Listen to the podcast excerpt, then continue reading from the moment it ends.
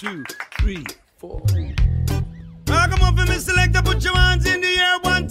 Prepárate un mate, un té, un café. Ya llega Charla con Sentido, un espacio para escuchar a los protagonistas del mercado.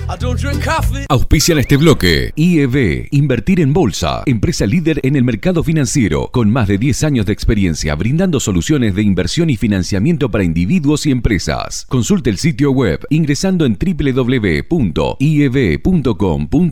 Agente de liquidación y compensación y agente de negociación integral registrado en CNB bajo el número 246. Desde el litoral y con presencia en todo el territorio nacional, Net Finance es la red comercial del mercado de capitales que mejor acompaña el crecimiento de tus inversiones personales, el financiamiento PYME y la optimización de los flujos de caja de las empresas. Seguinos en www.netfinance.com.ar o en Instagram como netfinance-bajo para más información. Agente productor del mercado de capitales registrado en CNB bajo el número 1158. Transporte Goichik SRL. Más de 30 años de trayectoria, prestando servicio de transporte de media y larga distancia para cargas generales, paletizadas, bebidas y contenedores en todo el NEA, INOA y Round Trip a Buenos Aires. Transporte Goichik, Casa Central, Corrientes 41, Leandro en Alem, Misiones. Fontana Lubricentro levanta la bandera de que mantener tu vehículo en condiciones pase a ser un disfrute. Si no podés venir, no importa, buscamos tu auto, pero si lo traes, vas a disfrutar de una sala de espera donde te tomás un té, café o mate. Si venís con los chicos o bebés, hay cambiadores, juegos, tablet, para mirar la tele y más. Fontana Lubricentro, Libertad y Neuquén. Bien, y hoy estamos con Andrés Nobile, director de estrategia del grupo IEB, pero que supo tener un paso por eh, una gran cantidad de asset manager y, de empresas del sector. ¿Sí? Ahora nos va a contar un poquito, es CFA, ¿eh? tiene un máster en el SEMA también. Bienvenido, ¿cómo estás, Andrés? Bienvenido, Seba, vos también. Este, gracias por la invitación y mm, eh, compañero de, de- de cancha y de, de aventuras riverplatenses. Así que un placer estar acá.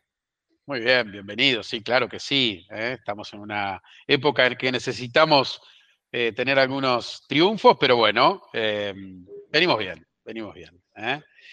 Andrés, eh, te tenemos acá en un día muy particular, previo a las elecciones, has estado en gran cantidad de, empresas importantes, ¿no? Porque estuviste en Compass, estuviste eh, en Cohen también, en, Toronto Trust.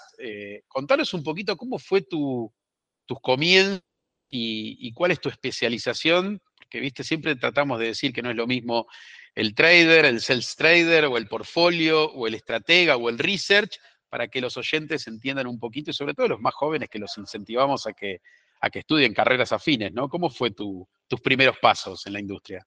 Bueno, te, te cuento, yo mm, básicamente trabajé 25, 26 años en la industria del mercado de capitales, mayormente eh, en, en el buy side. eh, he manejado eh, eh, productos de distintos tipos y distinto índole, siempre con una espalda del lado de la decisión de, inversiones.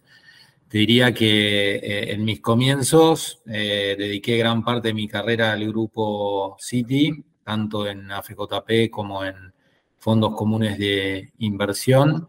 Eh, y como vos comentabas, a posteriori trabajé en, otros, en otras áreas de, de asset management como eh, Compass, eh, mucho tiempo en el grupo IRSA, eh, aproximadamente ocho años, donde hicimos el startup del relanzamiento de la, empresa Toronto que se, se compró y se relanzó como una empresa bancaria.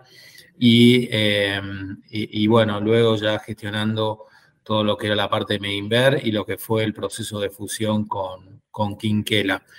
Eh, mi expertise está dado en gran parte por el área de inversiones, pero también por el desarrollo de todo lo que es eh, producto y manejo de clientes, eh, tanto institucionales como de banca privada o, mismo la parte corporativa. Tengo eh, eh, mucho también en lo que es diseño de, productos y análisis de activos individualmente. Es decir, he, he dedicado gran, gran parte de mi vida a, todo lo que es eh, eh, inversiones desde el punto de vista profesional. tuve un año en mi comienzo como pasante o como analista económico asistente en un proyecto del Banco Mundial en, en este, en el Ministerio de Economía.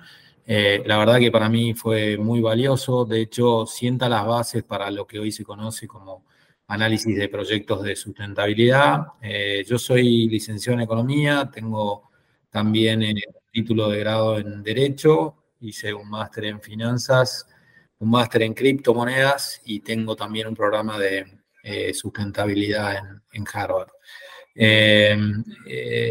bueno, siempre concentrado en, el área de inversiones y, en, trading, ¿no? Que, es donde también he, estado sentado mucho tiempo en, mesas de, trading. Eh, eh, ¿Pudiste compartir, eh, digamos, en siembra de FJP? ¿Estuviste vos? ¿Pudiste compartir con, con Fermo en su momento, con Germán? No, no, llegamos a compartir. Creo que él estuvo uno o dos días cuando yo me fui ya a trabajar a, a los fondos de Citi, o sea, hubo un pase ahí interno. Yo en ese momento trabajaba en el equipo de research, hacíamos el análisis de tanto la parte de acciones, obligaciones negociables, fideicomisos, quería pasar a trading y portfolio manager y, bueno, allí tuve la, primera oportunidad en, ese segmento, dentro del área de asset management que en ese momento pertenecía globalmente a, a Citigroup. Eh, con Gabriel Vidal, en ese momento estaba... Gabriel pasó en ese momento a administrar eh, la AFJP y él venía de los fondos. Yo eh, pedí tener esa, en esa vacante que se generó un lugar y, bueno, empecé con el fondo de acciones, luego con, con toda la parte de renta fija, luego pasé a administrar el, el, negocio y, de allí a, a Compass manejando el fondo de Asia-Pacífico, que la verdad que era un lindo desafío en una época en la cual todavía teníamos la oportunidad de realizar inversiones a nivel internacional. Em, nosotros seguíamos en ese momento el, índice de Asia-Pacífico, em, eh, pero bueno, se trataba de, otra, de otro tiempo. Después de 2008 eh, con la estatización de AFJP provino un nuevo tiempo más dedicado a la parte local, con lanzamiento de otros productos como los fondos de infraestructura, los fondos PYME, más dedicados a la, economía local y real, eh, que, también tuvieron su, su atractivo. Se me cae un lagrimón porque, claro, para los que no conocen, dicen quién es Gabriel Vidal, siempre me cargan en el ambiente más íntimo en el cual estoy, porque yo empecé en ABN AMRO en el 98, Patricia París era la, la, CEO de la, de la Asset Manager y eh, su marido, Gabriel Vidal, que estaba en City, después Patricia creo que ahora está en Criteria, así que nada, uno siempre recuerda aquellos, aquellos pasos eh, donde los que comenzamos con la convertibilidad después tuvimos que adaptarnos y justamente con el fin de las AFJP es cuando a mí me toca desarrollarme más como comercial corporativo institucional, digamos, este, para patear la calle, porque claro, los productos fueron cambiando y vos fuiste un gran creador de esa nueva industria, este, sobre todo con toda la formación que tenés, la verdad que podrías trabajar tranquilamente en el exterior, pero decidiste quedarte acá y hoy sos de los más referentes de la curva pesos, este, lo, digo este, de, corazón, digamos, este, porque, porque no es fácil la Argentina. Una vez hablaba con, con un portfolio, con un head portfolio manager de, de, Argent Fans, este, con Kowalsuk, y me decía, el mercado americano es como un poco aburrido, ¿no? Pero en cambio en Argentina tenemos bonos que ajustan por Bandar, bonos que ajustan por SER, bonos que ajustan este, por este, dólar link, este, distintas formas de amortización. E, es, es compleja la curva pesos argentina, ¿no? Eh, coincide con algo que me decía un jefe, yo tenía un jefe brasilero que me, en vez de llamarme Andrés, me llamaba Andrés, me decía Andrés, ¿para qué quieres trabajar en Nueva York? Si te aburrirías. Y, la verdad que esa anécdota es verdad, porque eh, el argentino, eh, por, más capacidad, por más análisis vos tengas, eh, está acostumbrado a administrar crisis en cualquiera de sus versiones. Y eso es sinónimo de volatilidad, que es lo que estás comentando, y, de ir y venir en el mismo día este, varias veces. Así que es tal cual vos lo estás este, describiendo. Bien, y, la última en cuanto a tu profesión y lo que vas eligiendo, ¿por qué Grupo IEB? Eh, es una buena pregunta. Eh, yo llevé a cabo la, fusión de eh, Mega Quinquela con mi contraparte del lado de Quinquela. Tenía cargo ah, con reporte directo al directorio todo lo que era la parte de inversiones. Era realmente una posición eh, muy, no diría soñada, pero yo estaba realmente cómodo. Y este, la verdad es que Nacho Uchdid hacía rato que me venía este, tentando con el desarrollo mm, y las posibilidades del grupo. Eh, yo encontré varias eh, cuestiones, una de ellas, la posibilidad de crecimiento de la empresa, una empresa que en términos de grupo tenía eh, mucho, mucho potencial, tanto en la parte de eh, ALIC, como en la parte de fondos, como en la parte corporativa, como en la parte de real estate y en la parte internacional. Es decir, era un puesto que pasaba de ser eh, buy side a buy side, pero de toda esa estructura con un equipo joven que, necesitaba la incorporación de, management. Eh, eh, se ha incorporado más gente con seniority que le ha dado a la compañía un, direccionamiento muy interesante y estamos apuntando a tratar de eh, duplicar la facturación en los próximos años y de posicionar al grupo como referente en el mercado de capitales en sus distintos productos, con lo cual Em, e, ese desafío fue el que me, eh, el que me tentó a dar el, paso. Sí, y con un grupo de gente que ha pasado por acá, nos faltabas, nos faltabas vos, este, te, te, hiciste esperar justamente para venir con el bonete de IED. Por aquí han pasado ya varias veces Norberto Sosa, Nacho Sinichowski, Eduardo Herrera, que me parece que conforman un equipo eh, con tu incorporación más que interesante para el mercado. Sí, la, la, mm, eh, los nombres que mencionaste, más parte del equipo que yo conocía de, la parte de mesa y trading y, mismo a, Nacho o algunas personas que están en management, eh, son aquellos también que me, convencieron a, tomar el, proyecto, tal cual vos lo mencioné. Son todas personas muy reconocidas en, el mercado, de gran trayectoria y, que a uno les da, le da placer trabajar con ellas. Bien, me dijeron en producción que hubo un medio coercitivo para que hoy estés acá, pero no importa, estás a gusto, la estás pasando bien. Es cierto, este, ya estaba en deuda con, la empresa, con el...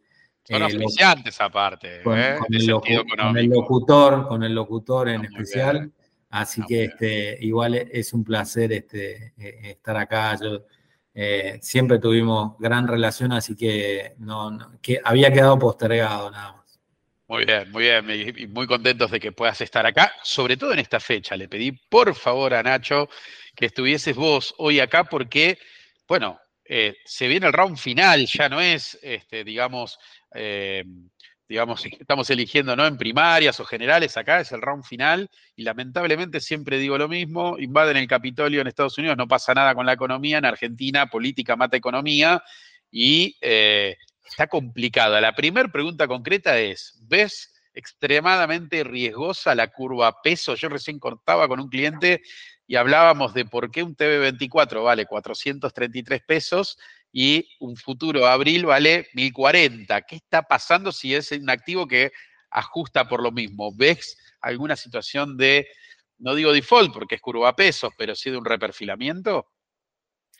Eh, a ver, em, tanto desde eh, la compañía donde yo eh, me desempeñaba durante las pasos, como, como ahora en IEB, siempre me caractericé por pensar los escenarios con distintas variantes y con distintos tipos de análisis. Entonces, la primera pregunta que eh, yo me haría respecto a tu pregunta, y, seguramente vas un poco para atrás, es si em, es inevitable o por qué se plantea una cuestión de eh, ese diferencial o la pregunta que vos haces respecto al reperfilamiento.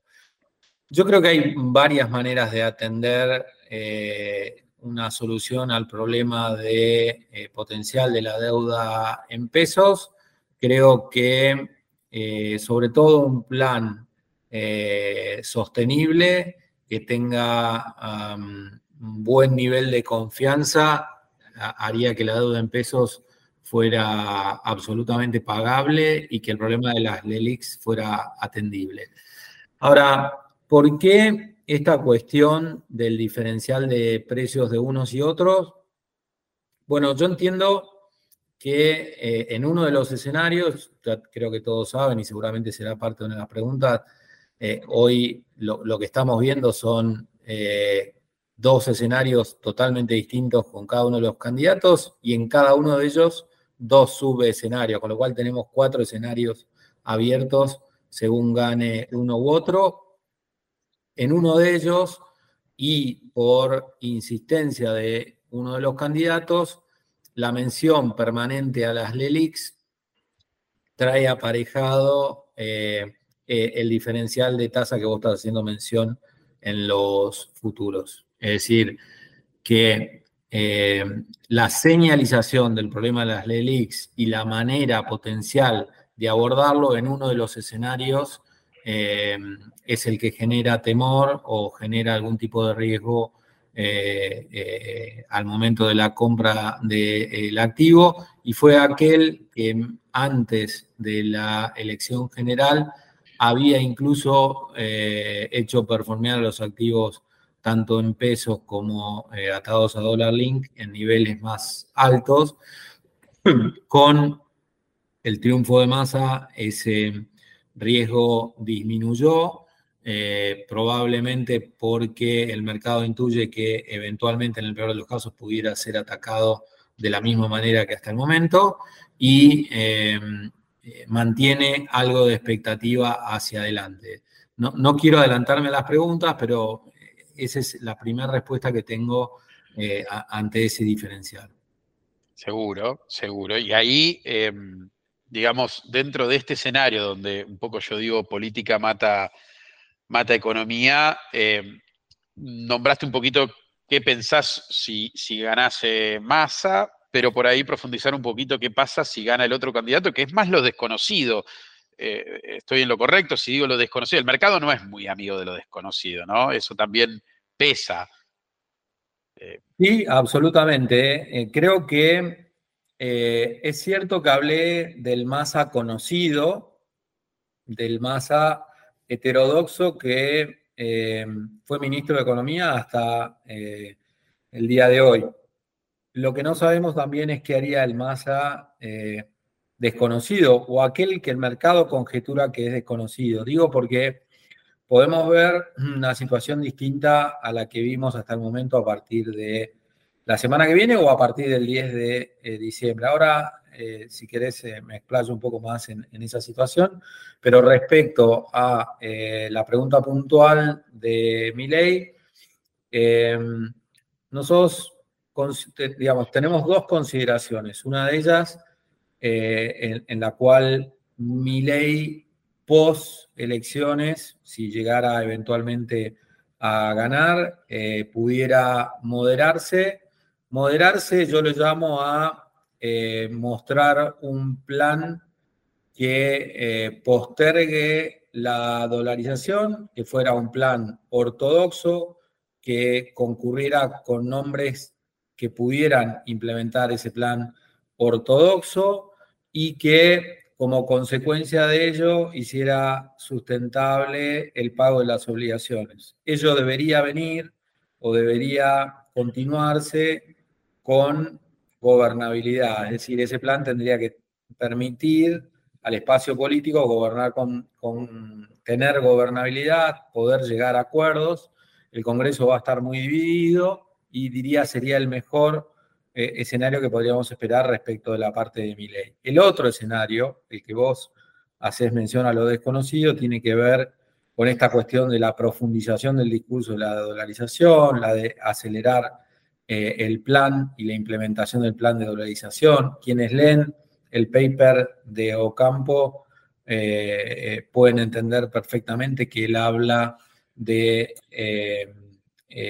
la, todo lo que es el canje de pasivos monetarios por dólares, pero además hay una palabra que utiliza en su paper que es la del desagio, que eh, es traída a partir del análisis de Ecuador, que, eh, digamos, trae mucho temor, sobre todo porque implica atender el problema de las LELIX con algún tipo de eh, reprogramación, de canje, como quiera llamarlo, que es absolutamente desconocido o conocido por los argentinos, sobre todo por aquel llamado Plan Bonex, y que al día de hoy sería lo que trae temor al sistema financiero. No necesariamente es aquello que pueda ocurrir, de hecho los precios imperantes hoy en mercado reflejan eh, otros valores, no reflejan ese pánico eh, y em, eh, probablemente con la alianza que está llevando a cabo con el PRO, sea mitigado o, pueda ser, este, entre comillas, controlado. Bien, ya que estamos en la parte medianamente de lo que tiene que ver con dólares también, porque son pesos, pero hablaste de la posible dolarización, sigo por esa vía.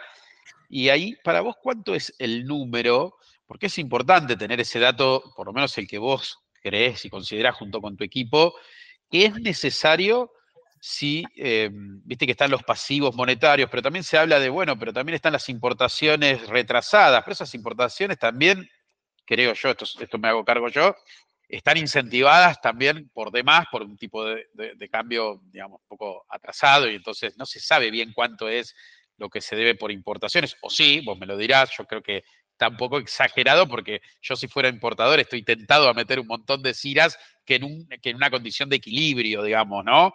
Todo eso, ¿cuánto se necesita para vos para poder dolarizar? Y después, ¿qué tiene que pasar al día, al día siguiente, ¿no? Al día T más uno de dolarizar. Sí, mira, eh, yo creo que ahí para hacer esos números, em, obviamente hay que tener mm, ciertos supuestos. Por ejemplo, cuál es el tipo de cambio al que se dolariza, qué se canjea, si se canjean todos los pasivos monetarios, solo la base monetaria, eh, incluye las LELIX, incluye también la parte de deuda comercial. Pero existe consenso en que a los niveles actuales estamos hablando más o menos de 30, 35 mil millones de dólares, de ahí para arriba, depende de lo que consideres, y baja a medida que tenés un tipo de cambio más alto y que con la profundización del discurso de dolarización, por supuesto, eso tiende naturalmente a ser más alto, justamente porque no hay dólares y semejante cantidad de dólares, irrelevantemente de cuánto sea, em, eh, si uno profundiza el plan, te lleva a un tipo de cambio más alto. Creo yo que dicho eso, Ocampo ha empezado a moderar el, plan, que como él dice, nadie conoce hasta ahora, porque en realidad lo que se conoce es su paper, va primero a profundizar toda la cuestión fiscal, asistido sobre todo por el equipo de, eh, el PRO y van a trabajar mucho en la cuestión fiscal y en un plan que eh, una vez que tenga superávit, en el caso de que ganen, em, pueda llevar algún tipo de plan donde mi ley pueda considerar que dolarizó la economía. No necesariamente veamos la dolarización tal cual se concibió en un primer este, momento. Todo ello presupone gobernabilidad. Sin gobernabilidad va a ser casi imposible hacerlo. Creo también que además hay cuestiones de índole judicial, constitucional, que tampoco son tan sencillos de llevar a cabo y que un Congreso dividido eh, eh, puede controlar ese intento de ir eh, absolutamente por el, todo, incluso con un este, eh, referéndum vinculante, porque hay cuestiones que puede revisar la Corte. Entonces allí va a haber eh, una cuestión si eh, eventualmente se profundiza con esta cuestión. Que de vuelta, con las cámaras divididas, creo que la mejor manera de atenderlo va a ser inmediatamente con la profundización de el superávit fiscal. Seguro, seguro. Y como la tasa de interés es el precio del dinero, es la contracara un poco de lo que estamos charlando. ¿Cómo estás viendo la, tasa en la Argentina? ¿Ya con estas subas que hubo para tratar de contener el dólar ya estamos? ¿O te imaginas, gane quien gane, que todavía nos queda un poquito más de rosca ahí? Es una buena pregunta. Lo discutíamos el, martes y los martes anteriores que, nos reunimos en los comités de inversiones a propósito de eh, la publicación del dato de inflación que, esta semana se conoció en 8.3 y que de alguna manera pasó algo desapercibido y que frente a esa situación la tasa de plazo fijo había quedado en terreno este, positivo. Me parece que hoy eh, hablar de la tasa de interés por el momento es en cierta manera terreno desconocido porque eh, va a depender de eh, quién gane. Eh, y no solo eso, sino que va a depender del plan. hay varios escenarios. por ejemplo, si hablamos desde el lado de masa, existen dos posibilidades o tres. una de ellas que, como él ha comentado, que es que tener un ministro de otro signo político Mm, asociado por el mercado a alguien que pudiera traer más ortodoxia, tal vez implicaría en un momento ortodoxia con algún tipo de eh, concesión por el lado del tipo de cambio, dado que no hay reservas. La discusión es de qué magnitud, de qué manera y eh, en qué tiempo.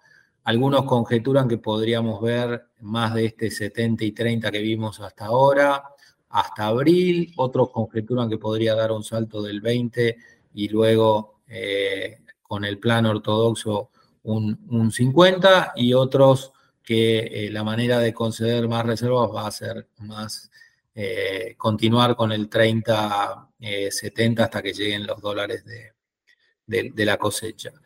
Por el lado, por, tanto, digamos, el, el, nivel de contado eh, o de dólar va a depender, y de tasa en consecuencia, va a depender un poco de esos anuncios, diría yo, más controlados, con, más o menos diferencia en función de si se da un salto con la inflación, de, con lo que implica para la inflación de los meses siguientes. No sería en magnitud un salto similar al de Miley. Eh, con Miley esperamos nosotros que hubiera un salto este, relativamente importante. En los escenarios asumimos algo así como 80 eh, o, 100%. Em, iría, por supuesto, con un cambio de expectativas, con un plan ortodoxo. Y la tasa dependería de eh, la credibilidad de ese plan eh, y, consecuentemente, la gobernabilidad o no. Si, si, si ese plan tiene credibilidad y viene acompañado políticamente, tendría un ancla y dependería de la inflación de los meses siguientes, ese nivel de tasa. Y em, si no tuviera, eh, me parece que la tasa estaría desanclada eh, en, este momento. A valores de hoy, te diría, con la inflación eh, em, que, mostró este mes, entendemos que la tasa está bien, pero me parece que no es referencia para lo que viene post elecciones. Qué complejo todo, ¿no? Estamos hablando con Andrés eh, Nobile, director de Invertir en Bolsa, economista, varios máster, este, y CFA, por supuesto, pero es muy complejo a la hora de tomar decisiones porque, porque es como esto que yo decía al principio, ¿no? Política mata economía y los escenarios que se van abriendo con cada uno de los candidatos tampoco están tan claros, sino que tiene eh, distintas aristas. Entonces, cuando uno quiere ver qué va a pasar con la tasa de interés, hay que mirar un montón de variables. ¿Qué va a pasar con el dólar oficial? Otra tanta. ¿Qué va a pasar con la brecha? Y ahí te quiero preguntar, porque cuando vos estás, que vos ah, te ha tocado administrar fondos de inversión, no digo que sea fácil, pero es un poco más, digamos, este, sencilla la parte de cada fondo tiene un horizonte de inversión, entonces lo único que uno tiene que hacer, que ya es un montón, si vas a estar corto, largo, si vas a estar con qué tipo de crédito, porque hay un crowding out importante, entonces hay que tratar de ver eh, si vas a tener más liquidez o menos liquidez, pero cada fondo te va ordenando un poquito. Ahora, si estuviésemos en un retorno total, y, como vos estás a cargo de toda la, estás, eh, digamos, en la LIC, no solamente en fondos, ahí se empieza a complejizar, porque ¿qué le digo a cada uno de los, de los clientes? Y por supuesto, al que supongo que hay que perfilar muy bien, porque no es lo mismo un encepado que un no encepado. Eh, por lo que estás diciendo, en alguna de esas aristas incluso hasta puede haber achicamiento de brecha. Entonces, no sé si está también, incluso para alguien que puede operar de todo, no sé, comprar CDR, por ejemplo, porque si se achica la brecha, entonces el CDR no sería, digamos, un instrumento viable. Entonces, ¿cómo ves este panorama? Y si coincidís que hay que como perfilar muy bien y según cada, cada gusto, y ahí IEB me parece que justamente con todo lo que hablábamos al inicio, con los profesionales que tiene, me parece que es por ahí la cosa, es perfilar bien y, bueno, y tratar de, que se acomode la estrategia o, están más para decir, no, es por acá, esta es la cartera ideal. Sí, mirá, no, definitivamente ha sido un periodo, eh, estos últimos dos a tres meses, que ha sido extremadamente difícil tomar una dirección. Eh, eh, por eso lo que hemos eh, tomado como regla ha sido la preservación de capital. Esa es la regla en general para todas las decisiones del grupo. Eh, ahora, si querés, lo, bajo un poco más a, detalle. Preservar capital para nosotros ha sido lo que es tradicionalmente para el argentino, cubrirse en eh, moneda dólar y o para aquellos que no podían por cuestiones de importación eh, hacerlo. Lo hemos hecho a través de obligaciones negociables en, dólares, sobre todo muchas, muchas consultas de em, eh, importadores o, eh, personas que no pueden acceder por una u otra manera a moneda extranjera. Entonces, la regla ha sido preservar capital. ¿Por qué? Bueno, porque en un momento en las elecciones se rompió la curva en pesos en sus variantes, en otro momento la curva de pesos retornó, en otro momento vuelve a, estar en cuestionamiento, va de un lado para el otro, eh, eh, es imposible acertar un rumbo, con lo cual cuando eso pasa, la manera de manejar las carteras es minimizar volatilidad y proteger capital. Eh, dicho eso, sí hago una mención al contexto internacional. El contexto internacional además agregó una variante de dificultad por la tasa en el exterior, que pareciera tener indicios de estabilizarse. De hecho, en los últimos días hemos tenido buenos datos eh, eh, respecto a la inflación, eh, ya sea por datos de empleo, datos de inflación o datos mayoristas, que, ha permitido un mejor clima en mercados internacionales eso favorece el clima también en la parte local.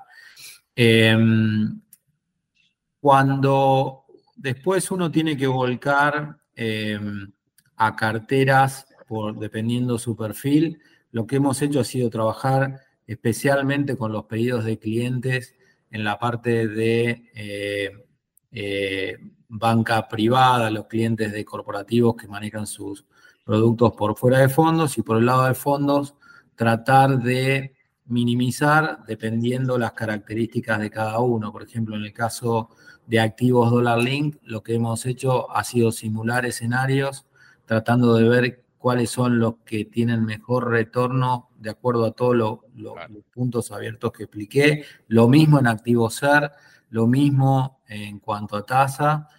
Increíblemente, eh, eh, por supuesto, con, saltos cambiarios, los activos dólar link de corto plazo son aquellos que te dejan mejor por el diferencial que vos mencionabas respecto del futuro, pero aquellos que te dejaban con más tranquilidad eh, fuera de lo que es este, la preservación de capital o que te llevaban al mismo puerto, tal vez en distintas fechas, son los activos con SER.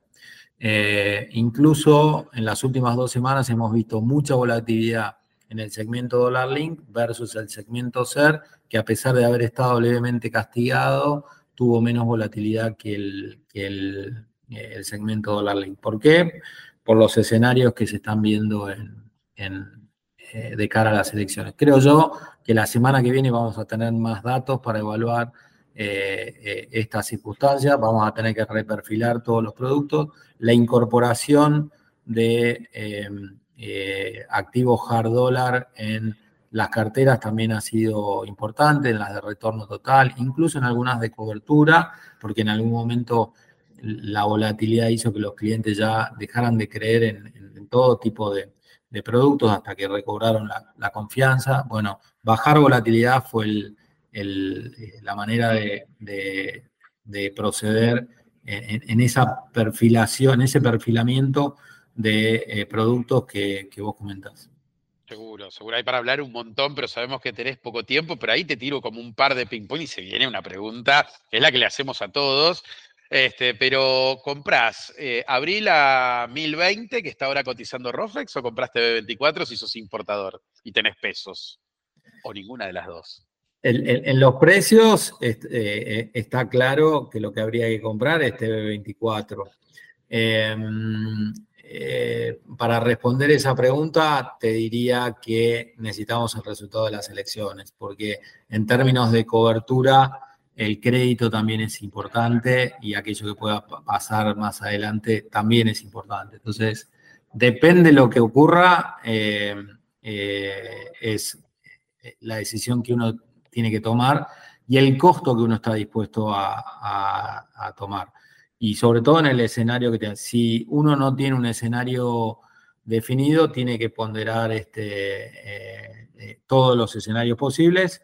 Desde ya, en algunos escenarios, eso que comentabas del dólar a, mil en, la parte de futuros, eh, en algún caso aparece como caro, en otro puede aparecer como fair price y no así en el TV24 hay que ponderar la parte crediticia también, pero desde ya el TV24 en términos de precio puro aparece como más barato eh, a, los futuros, en todos los casos, no solo en ese bono, en el caso del TDF24 también. Seguro. Y, futuros a noviembre que están 375 a una tasa de 162 de TNA, alguna fichita ahí para cubrirse, estaría bien. Sí, muy, muy, a ver, eh, para mí tiene dos puntos. Es un lindo producto para quien necesite cubrirse de acá al 30 de noviembre. Es barato, es el único producto barato respecto a los futuros. El problema que tiene es que si se pisa con crawling peg, noviembre, pero diciembre con el cambio de gobierno viene con otra variante, te puede dejar afuera de la cobertura también. ¿Y tasa a 400% te gusta? Porque ahí sería un sintético, estamos hablando de venderse en abril y comprarse quizás un TV24, ¿cómo la ves ahí? Mira, no estamos tomando por el mark to market ese tipo de, riesgo hasta no tener resultado. Hemos visto los arbitrajes incluso eh, eh, eh, superiores a 1000 o 2000% en, en el peor momento y no hemos entrado. Con lo, yo lo, que recomiendo allí es eh, conservadurismo, sobre todo eh, que faltan eh, dos, tres días para conocer la, el final. No, no, tiene sentido, o sea, prefiero la preservación de capital a, hoy este, direccionar una ganancia que puede salir mal. Me gusta porque siempre viste que la bolsa es como algo, es una timba y en realidad en algunos momentos puede ser que sea especulación, pero en otros hay gente como vos que lo hiciste hincapié varias veces en la charla de ser conservadores, es dinero de tercero, vos venís seteado con eso, tu paso por FJP y demás, obviamente uno eh, tiende a ser más conservador que, que, digamos, este nuevo mundo también de los chicos nuevos que van surgiendo, de traders que hacen quizás otro tipo de, de, operaciones, no sé, scalping y demás, que quizás no tiene tanto que ver con lo que hacemos los que venimos más desde otro lugar. Y EB me parece que apunta a eso, por eso estás vos ahora ahí, ¿no? Así que felicitaciones. Hay para hablar un montón de cosas, pero sé que estás. Te, aboqué más a lo local, porque obviamente estamos a, días de, una elección. Eh, sé que estás muy atento también a lo que pasa en el mundo, que es todo un tema, porque todo un tema, ¿no? Venimos con una volatilidad tremenda, el año pasado 40% abajo el, Nasdaq, este año 40% arriba, este, tasas que suben, que bajan, que la Fed, pero bueno, Argentina es como, como que nos están viendo en todas partes del mundo, incluso por estos días, y bueno, los inversores quieren tener eh, y, saber de vos, incluso colegas. Así que por hoy la vamos a dejar acá. Te agradezco un montonazo que hayas podido estar. Ahora te sumás este, a, la, gran lista. Creo que estamos a punto de llegar al programa 100. Así que es un placer poder difundir y, que estén figuras como ustedes acá en sentido económico, en esta partecita que es charla con sentido. Andrés. Bueno, Sebas, muchas gracias. Eh, he cumplido la, promesa, aunque se retrasó un tiempo, y un, placer volver a estar eh, como invitado cuando, cuando vos quieras. Igual me falta la pregunta clave, esto es como Novarecio, ¿eh? y es, ¿cómo es la cartera de Andrés Nobile? Acá no puedes hablar por dinero de tercero, no, no, no. Andrés Nobile, su casi, los asset class, más o menos. ¿Cómo está?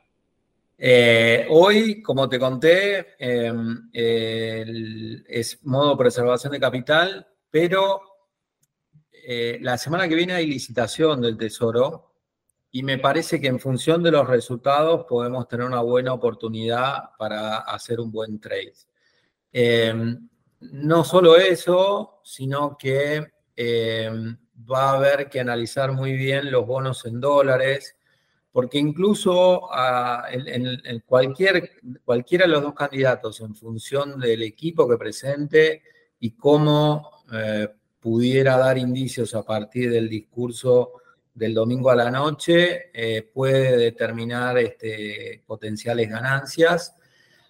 Creo que si los dos van a la ortodoxia o hay mm, mm, mm, señales concretas de la ortodoxia, podemos tener también muy buenas señales en, la parte de eh, hard argentina, pero, pero necesita de un programa atrás en ese sentido. Pero Nobile, Nobile es más, ¿renta fija o renta variable? Vamos, Nobile, tire una puntita ahí, eh, la personal. Sí, me parece que el equity hoy está caro. Eh, eh, me, parece que la cuestión está en la renta fija. Creo también que en, en, la parte internacional hay oportunidades, tanto en la renta fija en Estados Unidos en emerging market y en, y en, en equity. Eh, sobre todo si los datos de, afuera empiezan a, confirmar que la tasa, eh, si bien se va a quedar por un tiempo en estos niveles, empieza a dar señales de estabilidad. Respecto a la parte local, estamos necesitando señales para el año que viene. No, no soy tan este, pesimista, siempre y cuando esas señales sean positivas. Nobile está formado en el Pred Bunker, digamos, es un tipo, desde ese lugar se entendió por ahí, así que con eso damos por, por finalizada y, la verdad que un placer de nuevo. Te dejo también, te dejo también eh. que más allá de los activos Dollar Link, los activos SER, en caso de seguir performing, son para lo que viene y para el día después de un potencial evento eh, una cobertura para inflación muy, muy interesante y además que, hoy por hoy está mostrando menor volatilidad que el dólar link. ¿Corto o largo? Medio y largo, te okay, diría. Ok, Me, cuando hablas medio, duration, dos Es aquel que te permita, en caso de algún evento discreto, captar la inflación de los meses siguientes. Por ejemplo, segunda parte de 2024, 2025 coincido aparte con eso. Muy bien, Andrés. Gracias, como siempre. Y bueno, seguimos acá en Charla con Sentido. Un abrazo grande. Gracias, Sebas. Abrazo. Chau, chau. Abrazo. Chau, chau.